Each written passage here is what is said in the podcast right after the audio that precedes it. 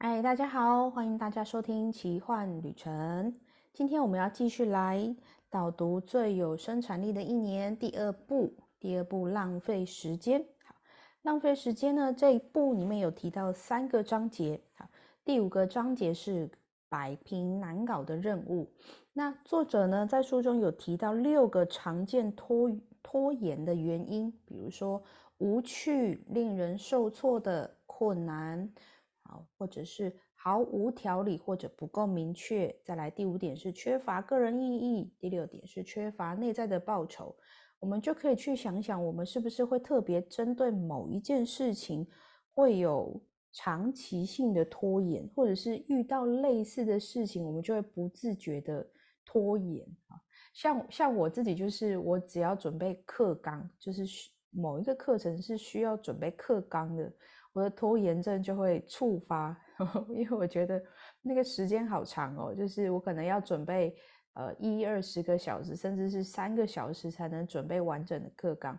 对我来说，说啊三十三十个小时好久啊，我就会 不然明天再做好了。对，那我觉得它刚好对应到有一个我觉得很不错的观点，就是开个头就对了。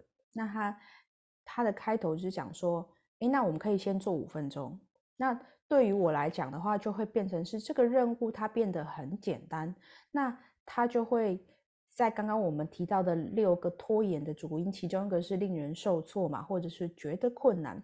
那如果我把它分割成今天只做五分钟的时候，那我启动去做这件事情的那个门槛就会变低。对那我觉得对我来说算是蛮受用的，就是如果当我设定要看一个东西要这么长时间的话，那我就会选择把它切割好，比如说五分钟、十分钟。那只要那五分钟、十分钟设定，我就会休息。那对我来说，真的是做这件事情的起心动念，或者是执行它的动力就会变得比较高。对，然后再来是他有提到一个，就是你我们可以列出一个拖延的清单。那拖延的清单其实也可以把它分类，比如说是生活层面啊，或者是个人层面、学习层面、工作层面，也可以把这个拖延的清单分为项目。然后再来是，也许我们可以看我们的行事历，有些人喜欢看月行事历，有些人喜欢看周行事历，那你就可以把它对应到呃拖延的部分，可以对应到某一天去。那像我个人呢，其实我在每个月的月底，其实我都会稍微。为下一个月的行事历做准备，然后先把重要的事情或者是既定的事情就会先安排上去。那每一周呢，我自己个人的习惯是在周日的时候，我会设定下个礼拜的细项要执行什么，以及是下个礼拜要执行的三大三大面向是什么。那这个我喜欢做这个动作呢，在后面的章节会提到。好，就是比如说。呃，每天只做，每天专注在做三件事情上面，这也是我在这本书里面学到的一个，对我来说到现在都还有用的。这个在后面的部分会再提到。OK，然后再来是第六个章节呢，他提到的是遇见未来的自己。好，那它里面有提到的是，如果我们越常把自己当陌生人，就越有可能把工作的分量丢给未来的自己。你看嘛，像我们今天。就像比如说，我们今天拖延了，我们今天没有洗衣服，那势必的你明天或后天，你还是要去做这个动作。所以对于未来的自己呢，其实是增加了他们的工作量。当我看到这个章节的时候，我其实有点有一点点惊讶，就觉得哦，原来我一直把工作的分量，然后一直分担给未来的自己，然后就有一种 好像有点愧对自己的感觉。哦，这个这个这这东西真的是很有趣，然后。他后面就有写到说，也许我们可以寄信给未来的自己。那其实我自己也曾经有写过，比如说是写给一个月的自己，或者是写给一年后的自己，写给三年后的自己。因为我我常在做团体课程的时候，或者是有时候我在带财富流的时候，也会用这样的方式来跟未来的自己对话。就像我们曾经有写过，就是呃跟呃写信给半年后的自己。那我们半年后的时候，我们就会去看到那一封信。那其实当然，呃，如果我们跳脱时间这个部分好了，其实会有一点像是我们在跟不同时间的自己做互相支持跟互相鼓励的部分。那写信给未来自己呢？它有点像是我把我现在对我未来的期许写在书写在上面。那当然，半年之后我们再回来看这封信的时候，就会想起哦，触发到哎，我半年前曾经有什么样的状态？那可以稍微检视一下这半年来的时间。那呃，我觉得我们可以做一个简单的练习，就是先把时间轴拉短一点点。比如说，我们今天、明天，我们可以先写写看，写信给下个礼拜，就是七天后的自己。你用很短的时间的时候，也可以去做一个呃优化的部分。因为我觉得在跟未来的自己对话呢，它也算是一种养成习惯的练习。那养成习惯，我就真的很喜欢《原子习惯》这本书，就是凡事从最小的单位做起。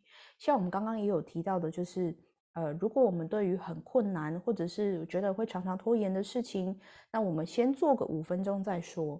那写信给未来自己，我觉得也是同样的逻辑，我们可以先写给七天后一个礼拜的自己，那你就会。透过写信的方式看见自己对于未来的期许。那因为时间轴很短，所以我们在七天后也会看到七天前我们对于自己的想法是什么。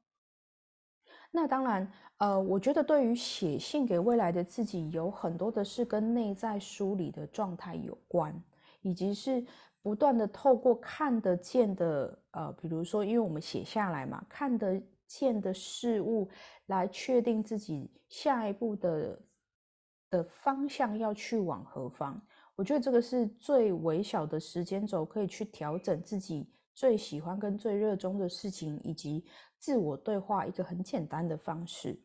OK，再来是第七章，他有提到的是网络生产力的杀手。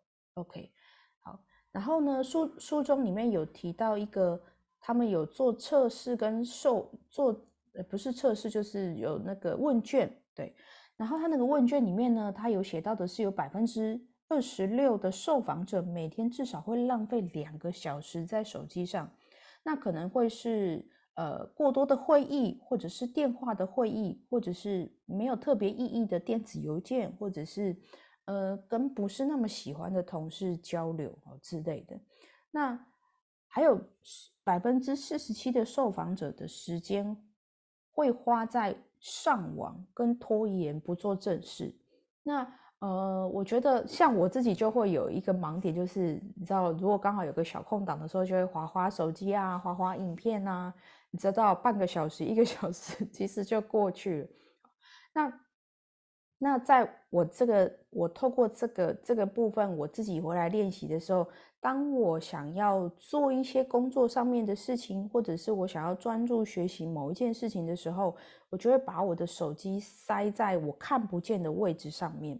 那这样子多次测试下来的时候，真的是有助于我在专注在心流上面的时间。所以大家也可以测试一下，就是。如果你想要做一件事情，你想要专注在做一件事情的时候，你可以把手机放在不显眼的位置上面。那因为最有力、最有生产力的一年，它其实很着重的在于是我们所做的到底怎么样能够增加生产力。所以不一定是在于时间的长短，而是你专注在做这件事情的心流上面所产生的最大的价值。那这点其实对我来说真的是很有帮助。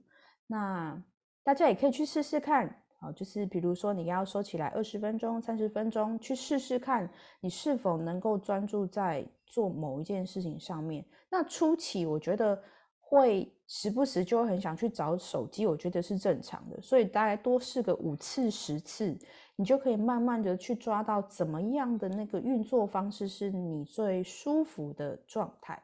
好，以上就是今天跟大家分享的第二步浪费时间的部分啦。那我们下次再继续喽，拜拜。